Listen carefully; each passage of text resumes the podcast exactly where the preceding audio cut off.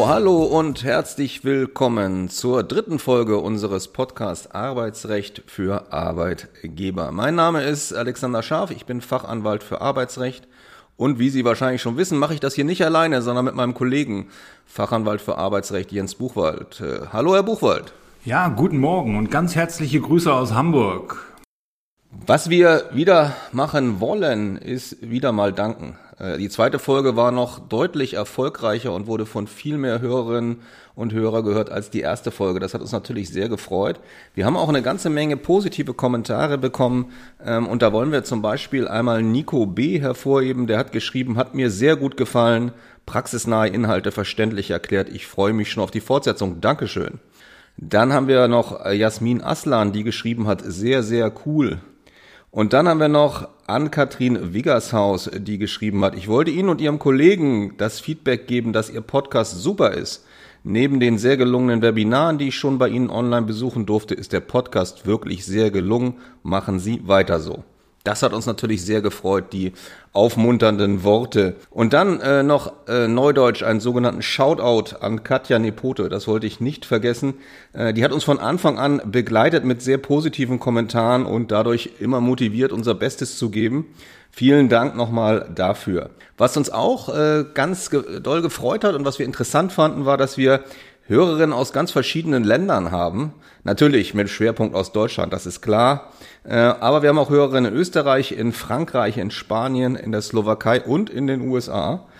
Insofern freuen wir uns, aber äh, wir leben natürlich auch davon, dass Sie das weitersagen ähm, und freuen uns natürlich auch immer wieder über neue Hörerinnen und Hörer. Und in diesem Zusammenhang wollen wir Ihnen ein Gewinnspiel anbieten. Wie Sie vielleicht wissen, machen wir ganz viele Veranstaltungen, Webinare, Seminare, und in der Vergangenheit haben wir auch schon sehr viele gemacht und zu den Veranstaltungen gab und gibt es immer auch eine umfangreiche Broschüre. Und heute verlosen wir drei Pakete mit jeweils vier Broschüren. Wie kommen Sie daran? Ist ganz einfach. Sie folgen einfach unserem Podcast bei dem Podcast-Dealer Ihres Vertrauens und teilen unseren Podcast auf Xing oder LinkedIn und schicken uns dann einen Screenshot, wo Sie das geteilt haben, per E-Mail an eine der Adressen, die Sie dann in den Shownotes sehen, also meinen Kollegen oder an mich. Und ähm, dann können Sie eines der drei Broschürenpakete gewinnen. Also das Paket besteht aus 25 Arbeitgeberirrtümern, die teuer werden können. Dann die zweite Broschüre befristen aber richtig. Dann noch die dritte, die wir noch oben drauflegen, Beschäftigten-Datenschutz nach der Datenschutzgrundverordnung. Und das vierte, Homeoffice und Mobile Office und Arbeitsrecht, so machen Sie es richtig. Ja, das können Sie gewinnen. Eins von drei Broschürenpaketen und das verlosen wir dann in der nächsten Folge am 27. Februar. Ja, das sozusagen zu dem Vorgeplänkel. Dann wollen wir starten mit Neuigkeiten aus dem Bereich des Arbeitsrechts. Da tut sich ja immer eine ganze Menge. Und mein Kollege hat da schon die erste Neuigkeit. Auf was wollen Sie denn da gerne hinweisen, Herr Buchwald? Ja, wir haben da wieder ein äh, Gesetz, was in den Startlöchern steht, äh, beziehungsweise die Zielgerade des Gesetzgebungsverfahrens gerade passiert hat welches äh, ja Ihnen auf Arbeitgeberseite ja eine ganze Menge Arbeit bereiten wird, beziehungsweise auf welche Sie sich einstellen müssen. Worum geht's genau? Ich rede über das Hinweisgeberschutzgesetz. Vielleicht Ihnen auch unter dem Gesichtspunkt des Whistleblower-Schutzes schon mal über, die, über den Weg gelaufen. Ähm, was ist dort der aktuelle Stand? Sie haben es vielleicht in den Medien mitbekommen. Der Bundesrat hat in seiner ersten Sitzung im Jahre 2023 final final über das Hinweisgeberschutzgesetz abgestimmt. Das Hinweisgeberschutzgesetz hat den Bundesrat passiert und diesem zugestimmt. Was steht jetzt noch an? Ähm, wann tritt dieses Gesetz in Kraft? Es muss noch durch den Bundespräsidenten im Bundesgesetzblatt verkündet werden. Und drei Monate nach der Verkündung, so steht es in diesem Gesetz, wird es in Kraft treten. Es ist also damit zu rechnen, dass dieses Gesetz ab Mitte Mai 2023 in Kraft tritt. Was heißt das für Sie? Worum geht es in diesem Gesetz? Was steht dort eigentlich drin? Also zum Inhalt des Gesetzes erst einmal nur ganz kurz. Äh, es geht dort um die Einrichtung eines Systems zur Meldung und zur Weiterverfolgung von Hinweisen. Was für Hinweise sind damit gemeint?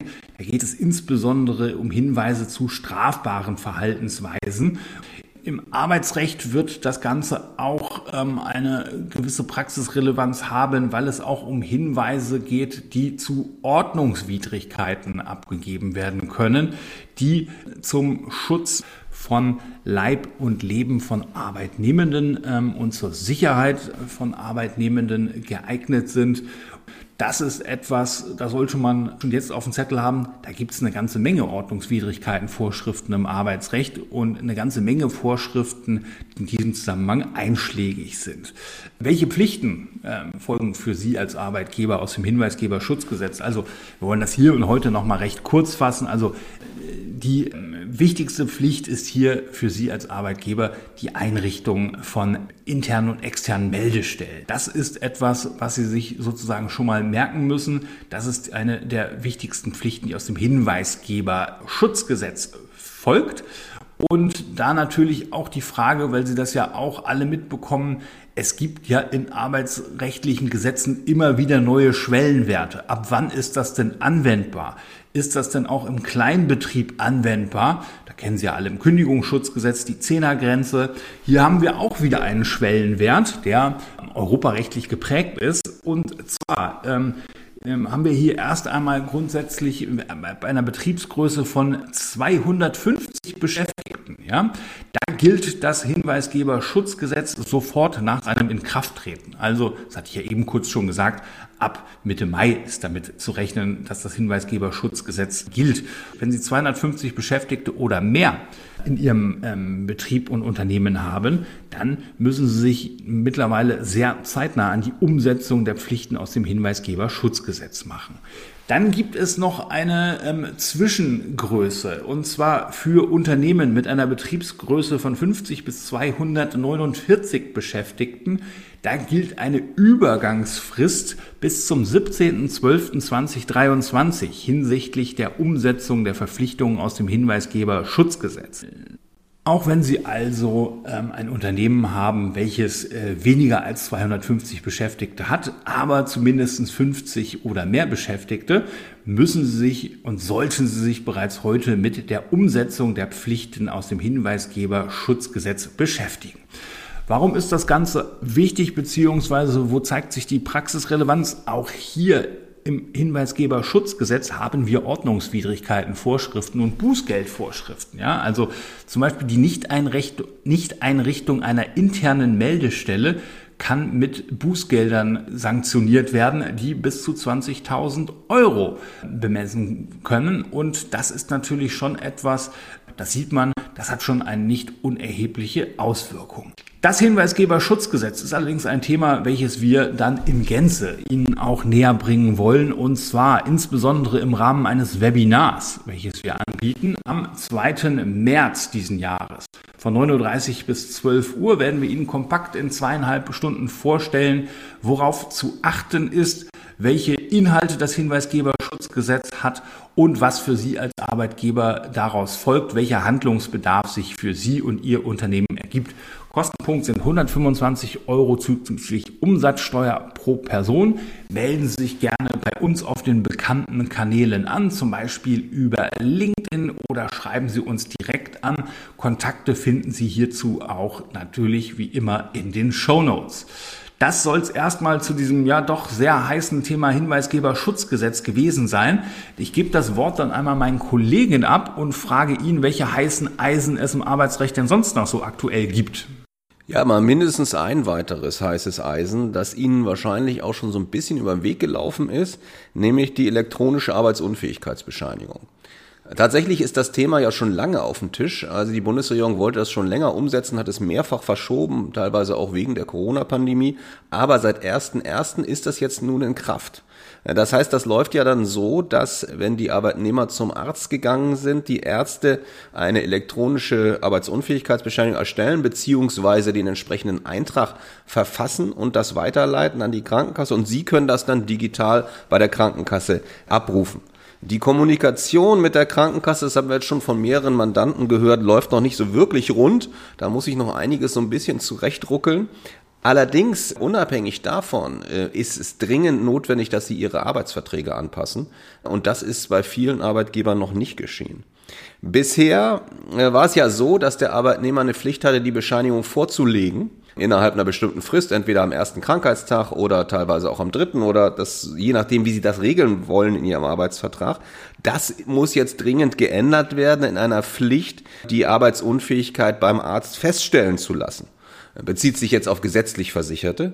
Ja, bei Privatversicherten kann die Regelung im Prinzip so bleiben wie bisher, aber das ist natürlich dann so, dann haben sie quasi zwei alternative Konstellationen. Ja, die müssen dann quasi reinschreiben, beziehungsweise müssen vorher klären mit dem Arbeitnehmer, den sie neu einstellen, sind sie gesetzlich versichert?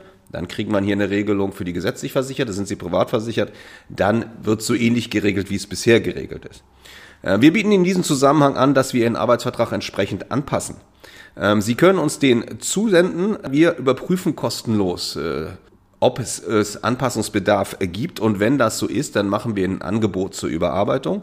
Wollen Sie jetzt nur die Regelung, äh, die neue Regelung zur Arbeitsunfähigkeit haben, bieten wir Ihnen das zu einem Preis von 80 Euro zuzüglich Umsatzsteuer an. Mailen Sie uns dazu gerne an. Mailadressen finden Sie wie immer in den Shownotes. So, dann starten wir in das heutige Thema rein. Thema Abfindung. Ich habe, bevor wir hier heute angefangen haben, äh, mir nochmal überlegt, wo finde ich dazu eigentlich was, was das, was Abfindung als Wort eigentlich bedeutet? Habe ich länger gesucht. Ich habe erstmal zum Äußersten gegriffen und habe ins Gesetz geguckt. Oder naja, im Arbeitsrecht ist es eher ja eine Gesetzessammlung, das kennen Sie. Es gibt dazu viele Regelungen, insbesondere im Kündigungsschutzgesetz. Allerdings findet man nichts dazu, was eine Abfindung überhaupt ist. Auch wenn die meisten von Ihnen natürlich das Thema immer wieder auf dem Tisch haben. Ich habe dann so ein bisschen nach Definitionen, das ist so eine typische Juristenkrankheit, gesucht, was soll das eigentlich genau sein? Und man findet vor allen Dingen folgende Regelung, dass eine Abfindung eine einmalige Geldzahlung ist des Arbeitgebers an den Arbeitnehmer. Und zwar aus Anlass der Beendigung des Arbeitsverhältnisses beziehungsweise zur Kompensation für den Verlust des Arbeitsplatzes.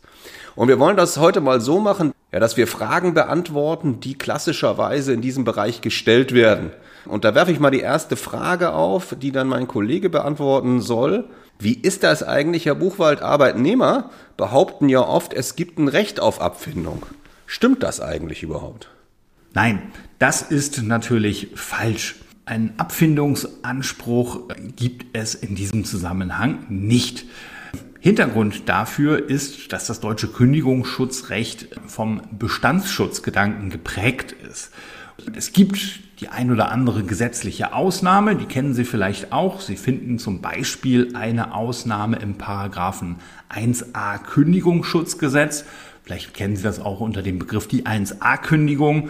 Das ist eine betriebsbedingte Kündigung, in deren Folge ein Abfindungsanspruch entstehen kann und zwar unter der Voraussetzung, dass die Klagefrist ähm, nicht genutzt wird, sondern dass der Arbeitnehmer die Klagefrist verstreichen lässt. Allerdings natürlich nur dann, wenn in der Kündigungserklärung selbst ausdrücklich darauf hingewiesen wird, dass es sich um eine solche betriebsbedingte Kündigung handelt und dass der Arbeitnehmer einen Anspruch auf Zahlung einer Abfindung erhält, wenn er die dreiwöchige Klagefrist verstreichen lässt. Ja, das muss alles explizit in der Kündigungserklärung benannt sein.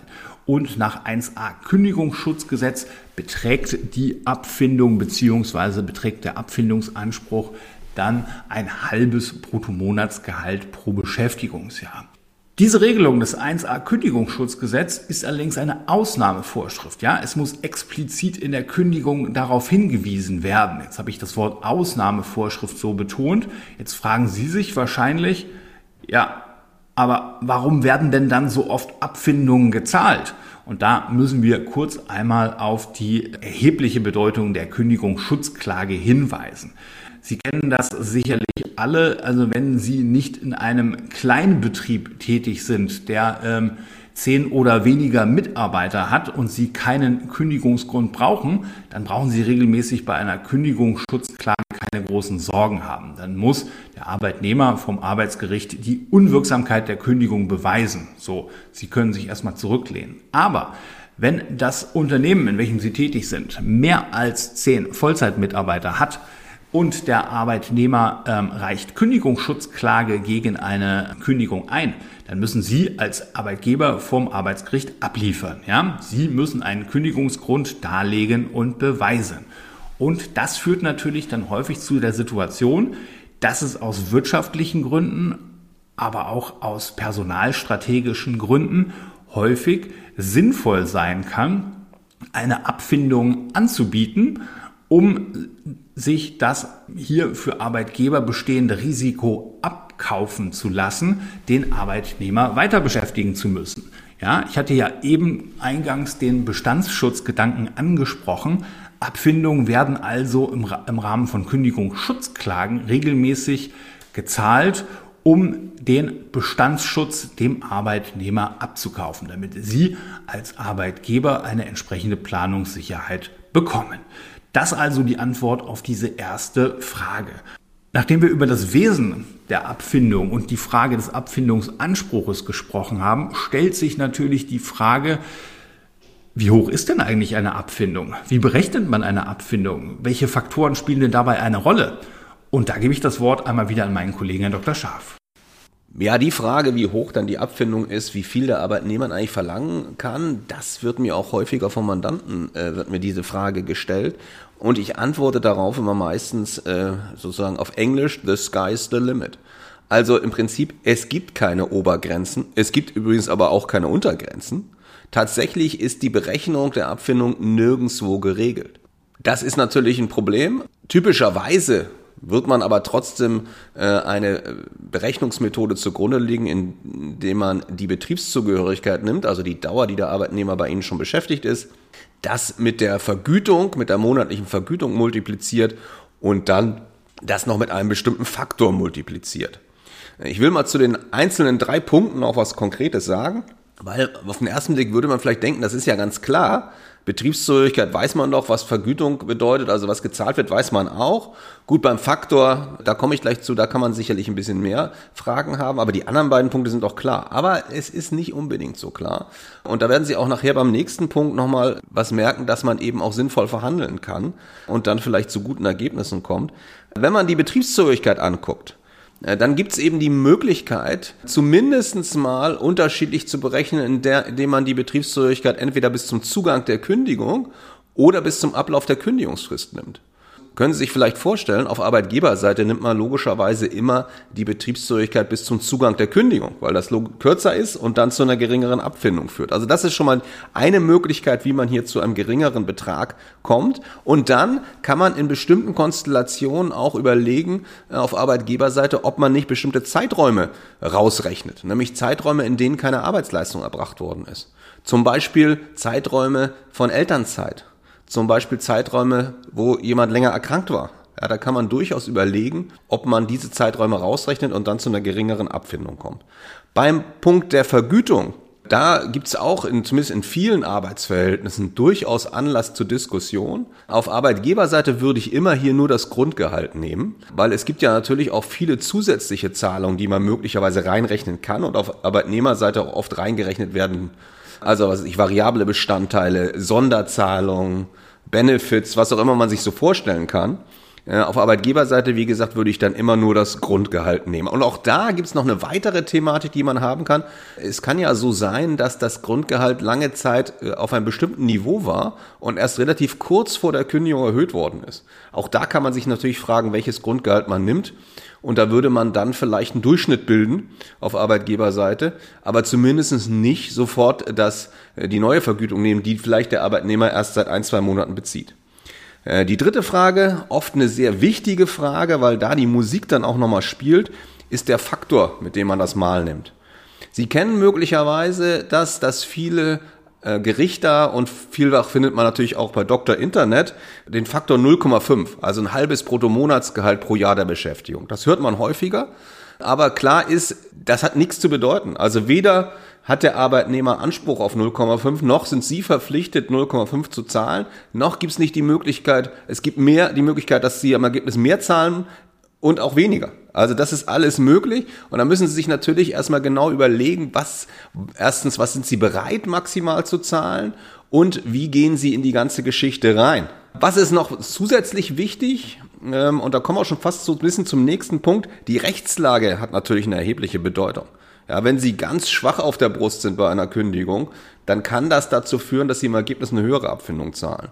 Und was auch noch eine Rolle spielt, sind die Interessen der Parteien, also Arbeitgeber und Arbeitnehmer.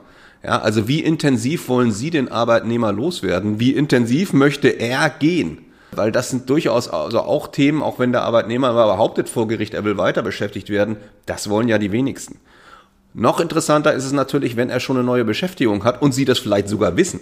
Das spielt natürlich auch eine erhebliche Rolle äh, bei der Frage, wie hoch dann der Faktor ist.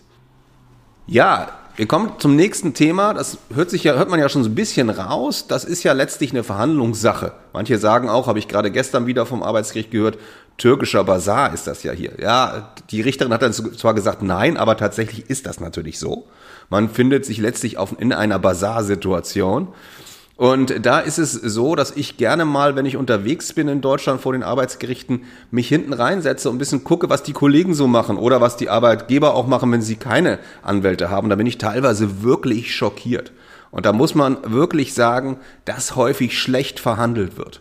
Ja, und äh, das wird der Buchwald wahrscheinlich ähnlich wahrgenommen haben, wenn er vor dem Arbeitsgericht ist. Sagen Sie mal, Herr Buchwald, welche Fehler sollte man denn da vermeiden oder wie macht man es richtig, damit man nicht in so eine schlechte Verhandlungssituation reingerät? Ja, da gibt's eine ganze Menge an Punkten, die wir hier kurz mal beleuchten wollen. Ähm, ich würde das jetzt erstmal ein bisschen flapsig äh, beginnen wollen. Jedenfalls eine ähm, Geschichte, die man auf Fortbildung dann auch immer wieder von Referenten hört, gerade ähm, wenn die äh, auf der Richterbank normalerweise Platz nehmen. Die sind dann immer ein bisschen genervt, wenn sich bei Vergleichsbehandlungen so gar nichts bewegt. Und da kommt dann auch gerne mal der Vorwurf, ähm, dass die Anwälte jetzt keinen Beamten-Mikado spielen sollten. Also wer sich zuerst bewegt hat, verloren, sondern dass doch jetzt mal endlich Butter bei die Fische gegeben solle. So, ähm, natürlich ist es immer Schöner, wenn Sie als Arbeitgeberseite kein initiales Angebot abgeben müssen. Es gibt aber immer wieder Situationen, wo Sie nicht drumherum kommen, dass man dort möglicherweise auch ein erstes Angebot beziehungsweise eine erste Vorstellung mal unterbreiten soll. Und in diesem Zusammenhang sollten Sie jedoch beachten, dass Sie natürlich, wenn Sie in einer solchen Situation sind, wo es dann möglicherweise auch unvermeidbar ist, dass Sie ein erstes Angebot auf den Tisch legen, dass sie sich natürlich äh, immer von unten annähern sollten. Da kommen sie dann eben nicht sofort mit einem Angebot einer Regelabfindung oder des Betrages, den sie am Ende für sich als Maximalabfindung ähm, äh, festgelegt haben, äh, um die Ecke, sondern sie müssen sich, auch wenn sie da selber möglicherweise Zweifel haben, ob das denn eigentlich angemessen ist, müssen hier ganz einfach agieren und sich zunächst einmal von unten annähern und dementsprechend auch deutlich unter dem Betrag bleiben, bei dem sie am Ende landen wollen. Das mag, wie gesagt, äh, vielleicht ein bisschen inneren Überzeugungen widersprechen, aber das ist erstmal ganz wichtiges A und O und der erste wichtige Step, den Sie bei jeder Verhandlung berücksichtigen müssen. Weil Sie müssen in diesem Zusammenhang immer auf dem Zettel haben, das Arbeitsgericht schlägt häufig einen Abfindungsbetrag vor, der irgendwo zwischen den der ähm, von Arbeitgeber und von Arbeitnehmerseite genannten Vorstellungen ist. Und häufig sind Arbeitsgerichte da auch wenig kreativ und schlagen dann einfach die Mitte vor. Ja, so, schlagen das in der Mitte durch. So, und dementsprechend macht es natürlich immer Sinn, dass sie sich da ähm, erheblich von unten annähern. Und zweiter wichtiger Punkt, der in diesem Zusammenhang von erheblicher Bedeutung ist, Sie sollten sich vor dem, dem Termin natürlich eine Strategie überlegen und Beträge beziehungsweise Höchstbeträge in diesem Zusammenhang auch festlegen. Bei der Strategie, da sollten Sie ähm, auf dem Zettel haben, dass die Abfindung natürlich regelmäßig äh, nur ein Bestandteil einer solchen arbeitsgerichtlichen Einigung ist. Sie können beispielsweise überlegen, ob Sie ähm, in Ergänzung einer moderaten oder niedrigen Abfindung möglicherweise eine Freistellung anbieten. Oder auch immer wichtig auf Arbeitgeberseite, kann man mit der Zahlung einer Abfindung noch andere geltend gemachte Ansprüche, wie beispielsweise Überstundenansprüche, Tantiemeansprüche, möglicherweise einen Anspruch auf Urlaubsabgeltung mit erledigen kann man möglicherweise auch noch andere Ansprüche, zum Beispiel datenschutzrechtliche Auskunftsansprüche, in diesem Zusammenhang geltend gemachte Schadensersatzansprüche mit einer Abfindungszahlung erledigen. Das sind also alles so Punkte, die man auch in dem Bereich Strategie überlegen sollte. Auch das Thema nachvertragliches Wettbewerbsverbot sollten Sie in diesem Zusammenhang zum Beispiel auf dem Zettel haben. Ja? Und ähm, da sehen Sie dann auch schon, gerade wenn es sich da um etwas diffizilere Konstellationen handelt, wo eben nicht nur der reine Bestand im ähm, Gespräch ist beziehungsweise im Streit ist, sondern auch möglicherweise etliche Forderungen noch im Raume stehen. Da sollten Sie auf jeden Fall vermeiden, einen solchen Gütetermin ganz allein und ohne Anwalt beziehungsweise genauer gesagt ohne Fachanwalt für Arbeitsrecht wahrzunehmen. Wir als Fachanwälte für Arbeitsrecht standen schon etliche Male in solchen Situationen. Das ist unser täglich Brot und wir kennen solche Situationen. Deswegen können wir Ihnen nur wärmstens ans Herz legen, wenn solche Kündigungsschutzklagesituationen anstehen, wenn bei Ihnen eine Ladung zu einem Gütetermin landet, schalten Sie einen Rechtsanwalt, einen Fachanwalt für Arbeitsrecht ein. Kontaktieren Sie uns in diesem Zusammenhang gerne. Das Zunächst einmal die ähm, kurzen Hinweise zur, zur Verhandlungstaktik vor dem Arbeitsgericht und wie man sich dort richtig äh, verhält. Ähm, wir haben eine weitere Frage in diesem Zusammenhang noch, die uns ähm, vor kurzem auch in der Beratung gestellt worden ist, weil ein Arbeitgebervertreter da auf uns zukommt und sagte, ja, Abfindung, das bringt ja nicht so viel, wenn ich die jetzt anbiete. Das wird ja dann beim Arbeitnehmer sowieso aufs Arbeitslosengeld 1 angerechnet. Daran schließt sich ähm, die Frage an, werden Abfindungen tatsächlich beim Arbeitslosengeld 1 auf das Arbeitslosengeld 1 angerechnet? Nee, das ist tatsächlich nicht so. Das ist nicht so. Anrechnung von Abfindungen gibt es beim Arbeitslosengeld 1 generell nicht. Es gibt schon Themen, die man hier beachten muss. Das sind natürlich Themen, die letztlich auf Arbeitnehmerseite eine Rolle spielen. Aber weil Arbeitnehmer äh, in solchen Verhandlungssituationen vom Arbeitsgericht oder auch äh, bei Aufhebungsvertragskonstellationen dann auf den Arbeitgeber zukommen und sagen, wie ist denn das eigentlich, müssen Sie sich als Arbeitgeber natürlich mit dem Thema irgendwie auch beschäftigen. Also was gibt es für Probleme? Also neben der tatsächlich nicht stattfindenden Anrechnung, es ist möglich, dass der Arbeitnehmer eine Sperre kriegt beim Arbeitsamt. Das heißt, er kriegt eine bestimmte Zeit lang dann kein Geld. Die Regelsperre ist typischerweise zwölf Wochen lang. Das ist das eine Thema. Äh, das andere Thema, seltener, aber was es geben kann, ist ein sogenannter Ruhenszeitraum. Da wird der Arbeitslosengeldanspruch fällt nicht weg, sondern wird zeitlich nach hinten verschoben. Das ist insbesondere bei Konstellationen der Fall, wo man die Kündigungsfrist verkürzt. Ja, was ist, was sind problematische Situationen, die eben zu einer Sperre oder zu einer Ruhenszeit führen kann? Also Kündigungsfrist verkürzen hatte ich schon gesagt. Das sollten Sie auf keinen Fall machen. Das kann nämlich zu beiden führen, zu einer Sperre und zu einer Ruhenszeit. Klar, Sie können immer die Kündigungsfrist verkürzen, wenn der Arbeitnehmer quasi schon was Neues hat. Dann ist das ja auch egal. Ja, wenn man nicht arbeitslos wird, ist sowieso äh, letztlich egal, was man regelt. Na, aber wenn man das eben noch nicht weiß, äh, ob man einen neuen Job hat oder beziehungsweise findet, dann sollte man auf keinen Fall hier die Kündigungsfrist verkürzen. Was auch wieder ein Klassiker ist, was schiefgehen kann, ist, manche Aufhebungsverträge können zu einer Sperre führen. Insbesondere solche, die eine Abfindung vereinbaren, wo ein Faktor von über 0,5 genommen wird oder eine Beendigung aus verhaltensbedingten Gründen drin ist. Was ja nicht ungewöhnlich, dass Aufhebungsverträge geschlossen werden, weil es verhaltensbedingte Probleme vorgegeben hat. Im Kopf sollte man dabei haben, und das kann man dem Arbeitnehmer dann auch mitteilen, dass es eine fachliche Weisung gibt der Arbeitsagentur an die einzelnen örtlichen Arbeitsagenturen. Und da steht dann drinne, in welchen Fällen keine Sperre äh, erlassen wird. Dazu stellen wir Ihnen einen Link in die Shownotes rein. Aber wichtig ist vielleicht auch nochmal, noch mehr eigentlich, äh, folgender Hinweis. Sagen Sie auf keinen Fall Ihren Arbeitnehmern, äh, wenn Sie mit denen einen Aufhebungsvertrag schließen wollen, da gibt es keine Sperre. Machen Sie sich keine Sorgen. Weil wenn das dann schief geht, machen Sie im Ergebnis schadensersatzpflichtig. Das heißt, das sagen Sie nicht, sondern Sie verweisen auf diese fachliche Weisung und da gibt's wie gesagt, Konstellationen, äh, die Sie dann wahrnehmen können, wo es keine Sperre gibt. Eine weitere Frage, die sich oft anschließt, die wir, zumindest ich habe ja früher viele Arbeitnehmer vertreten, jetzt nicht mehr so, äh, die mir gestellt worden ist, aber die auch viele Arbeitnehmer ihren Arbeitgebern anstellen. Ja, wie viel ist denn das eigentlich, wenn jetzt hier 20.000 Euro Abfindung drin steht? Wie viel ist denn das eigentlich? Wie ist denn das, Herr Buchwald? Werden die Abfindungen eigentlich brutto gleich netto gezahlt oder wie läuft das eigentlich mit Abfindungen? Nein, das werden sie nicht. Das ist auch ein ähm, Irrglaube, dem viele Arbeitnehmende unterliegen. Aber auch für Sie als Arbeitgeber wichtig, das zu berücksichtigen.